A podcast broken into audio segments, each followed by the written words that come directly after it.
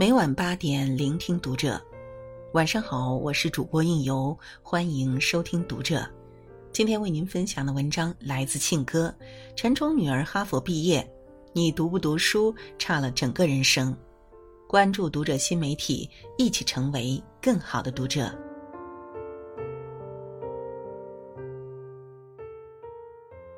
不久前，陈冲在微博官宣，女儿从哈佛正式毕业，得到了学校的最高荣誉学位和英语系毕业论文的最高奖项。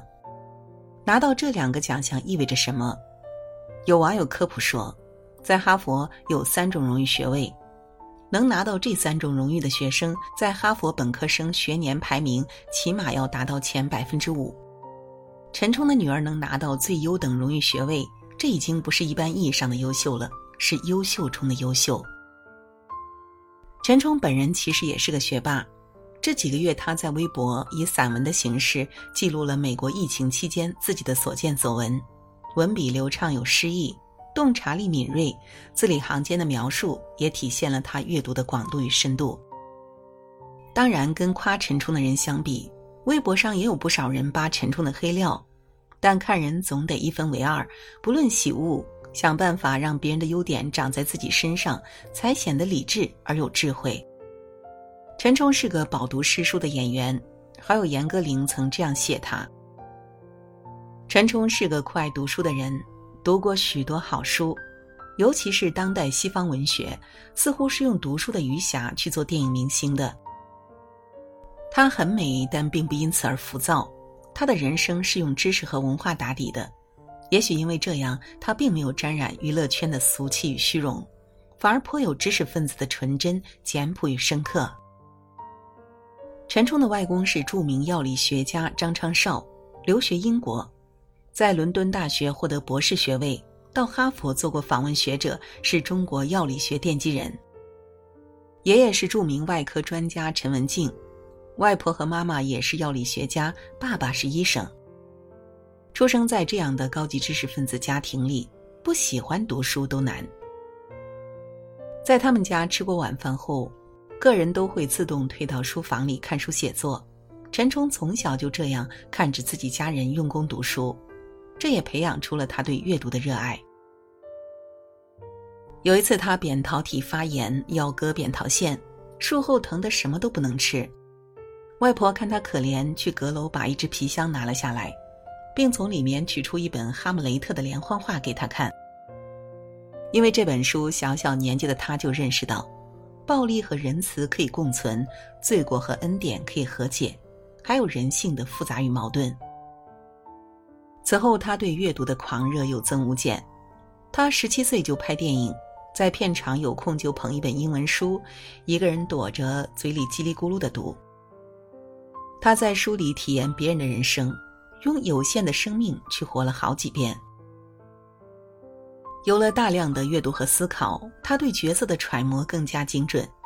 其他老演员都觉得他很有灵气，演什么都很到位。比那些在电影界混几十年的人还要强。在文学方面，他甚至比作家严歌苓更有悟性。有次，严歌苓跟陈冲见面，谈起卡夫卡来，陈冲问严歌苓对《变形记》的看法，严歌苓说自己读不进去。陈冲让他再读的专注些，就会读进去，会发现这本书很震撼。那时陈冲才十八岁。严歌苓说自己读懂《变形记》是十年之后，相比之下，陈冲的领悟力是那么超群。陈冲成名很早，但是在十八岁之前停学了好几年。有次他对爸爸说：“每次自己填表格，填到文化水平项时，只能填初中文化，心里就不舒服，自己不能老是当初中生吧？”他觉得没有文化比没有明星光环更可怕。于是他决定去上学，为高考奋斗。那段时间，他每天除了吃饭睡觉就是学习，看电视都是他给自己的特别犒劳，但也故意少去看电视，生怕他勾起自己对银幕的怀念。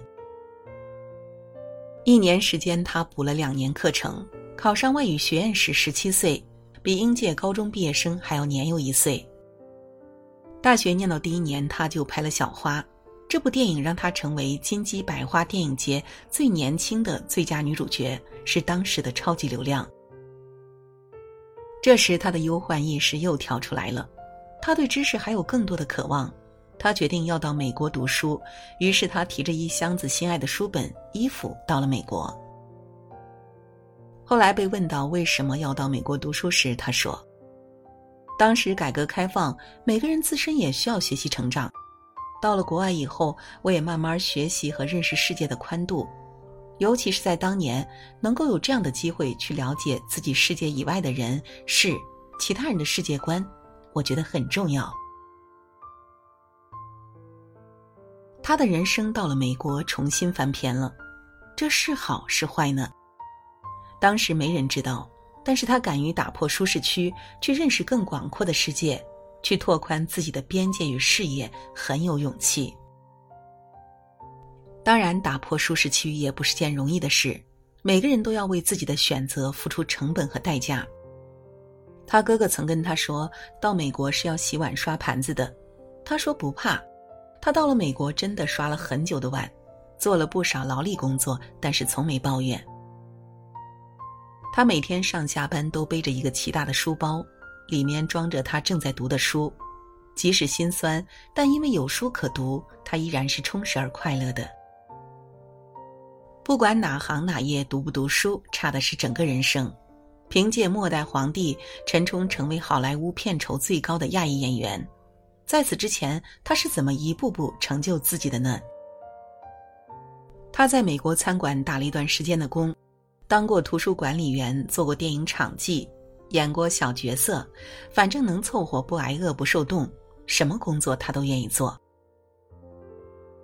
有次经纪人找他演了一个很小的角色，台词只有一两句，他发现自己的风格很不入好莱坞的流，表演方式很中国，而且台词也很弱。在八十年代初，对于从大陆到好莱坞闯荡的华人女明星来说，英语能力是第一竞争力。很多人最后都是因为口语不行，只能去跑龙套，最后不得不放弃了演艺事业。陈冲觉得，如果要争取更好的角色，必须要将台词练好。他打听到一个很好的台词老师，给好莱坞许多明星上过台词课，他的教课费是一小时二百块美金。他请到了他，打各种零工挣的工资，大半都去了老师那里。那钱花得很值，他的台词口语进步神速，他自己也练得很苦，常常嘴唇舌头都累得发酸麻木。他韬光养晦了很久，终于遇到演大班的机会。那个时候，他说台词的能力已经很流畅和有韵味了，演技也炉火纯青。将女奴美美的角色演活了。大班是他打开好莱坞市场的一个转折，因为这部戏《末代皇帝》的导演贝托鲁奇找到了他。当时贝托鲁奇要找一个会中文又会英文的中国女演员，陈冲是演末代皇后婉容的最佳人选，因为他懂婉容。官方写婉容的资料很少，从接下片约，他便开始搜集有关婉容生前的一切史料。一些零星相片，一些片段记载，还有婉容自己写的诗稿。他发现婉容是从来不笑的，不仅面容无笑，所有文稿也没有流露出丝毫的欢悦。婉容从出生就开始了一场毁灭。他为婉容流泪，他没有将婉容看成皇后，而是将她当成一个普通女人，从女人的角度去理解她。末代皇帝中最令人印象深刻的是婉容吞花那一幕，在人群的某个角落，蓦然揪下一瓣瓣花瓣塞进嘴里，边咀嚼边苦笑，边吞咽边流泪。婉容那种绝望和疯癫被他细腻又恰到好处的表现出来了。他并没有经历过婉容的人生，但从阅读婉容的书稿和资料里，他将他的人生重活了一遍。陈冲读了很多书，这让他对演戏有独立的思考。优秀演员需要的不仅是外在，还要有一颗智慧的头脑。陈冲读书兴趣广泛，从文学到社会学，再到心理学，还能写非常敏感细腻的诗句。他感情丰富，学识渊博，这些让他的演技如虎添翼。其实，不管做哪行哪业，读书与不读书的人进步的程度与发展的广度都不在一个级别。要成事，还是要下点苦功的。也许你当下读的书没有发生什么作用，但终有一天，它会成为你转变人生的力量。读书才是流芳百世的传家之宝。陈冲和他的哥哥陈川都是崇拜知识的人，也许这是一种书香门第的传承。年轻的时候，他哥哥就喜欢组织一些读书会，跟朋友们谈读书、谈政治、谈社会和人。他一边听哥哥和朋友的对话，一边默默的把他想了解的书名记下，回去慢慢看。陈冲被家人影响很深，即使成名了，依然穿得像女学生，看起来毫无架子。有一次，他穿着一件夹克，背着个大书包，被一位美国记者看到，说。怎么，这位东方女明星活脱像是个逃学的孩子？她在一次采访里说道：“我们家的风气就是漠视一个人的长相，从来听不到这种评语，这个人好看，那个人丑。”现在我意识到，我的父母存心不往那方面引导我，他们培养我和哥哥重人品、重内在。我外婆、我妈妈就很少在镜子前花时间，所以我对自己的长相始终没有太在乎过。他们家的教育是：你不必漂亮，但要做个精神贵族。他自己当了母亲后，也是这样引导孩子的。在十三邀里，许知远到旧金山采访陈冲，两个人约在陈冲最喜欢的二手书店见面。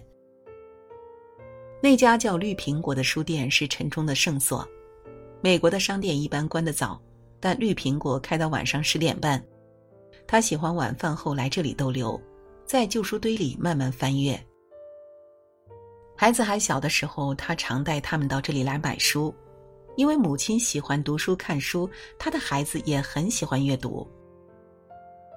有一次，在他的微博里说，女儿一年前曾向爸爸推荐契科夫的第六病房，他觉得很触动，因为他的外婆、母亲以及他自己都曾经爱看契科夫，如今女儿跟他们一样，他觉得很欣慰。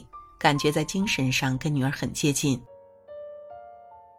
精神贵族也一样是可以继承的，书香门第就是这样一代一代的沉淀与发扬。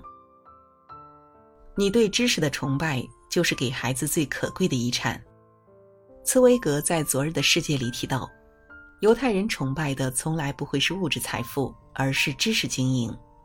最穷的犹太人小贩也都愿意做出最大的牺牲。想方设法，至少让一个儿子上大学。一个家族里有人当了教授、学者、音乐家，整个家族才会觉得有贵气。一个研究圣经的学者，比一个富翁贵气一万倍。知识才能让人敏锐的感觉着世界，感觉着自己，改善自我，并能够以自洽的人生观与世界相处。陈冲看似是用演技和美貌征服观众。但从深层次来看，如果没有阅读量作为底蕴，他演技与美貌会是空洞而无灵魂的。他的人生看起来运气一直不错，但没有一次的爆红离得开他用知识武装自己的决心。学会用读书来圈养自己，才富有诗书气自华，才能更有力量的支撑梦想。读不读书，差的是整个人生。我们的肚子里要有食量，也要有食量。在狂热追求物质的时代，如果能静下心来追求知识，你就是犹太人嘴里所说的有贵气。更何况忠厚传家久，诗书继世长，这种精神贵气一脉相承，整个家族的精神气就不一样。即使你不是出身书香世家，但从你开始读书，就是构建书香门第的第一步。希望我们都能够拥有这种贵气。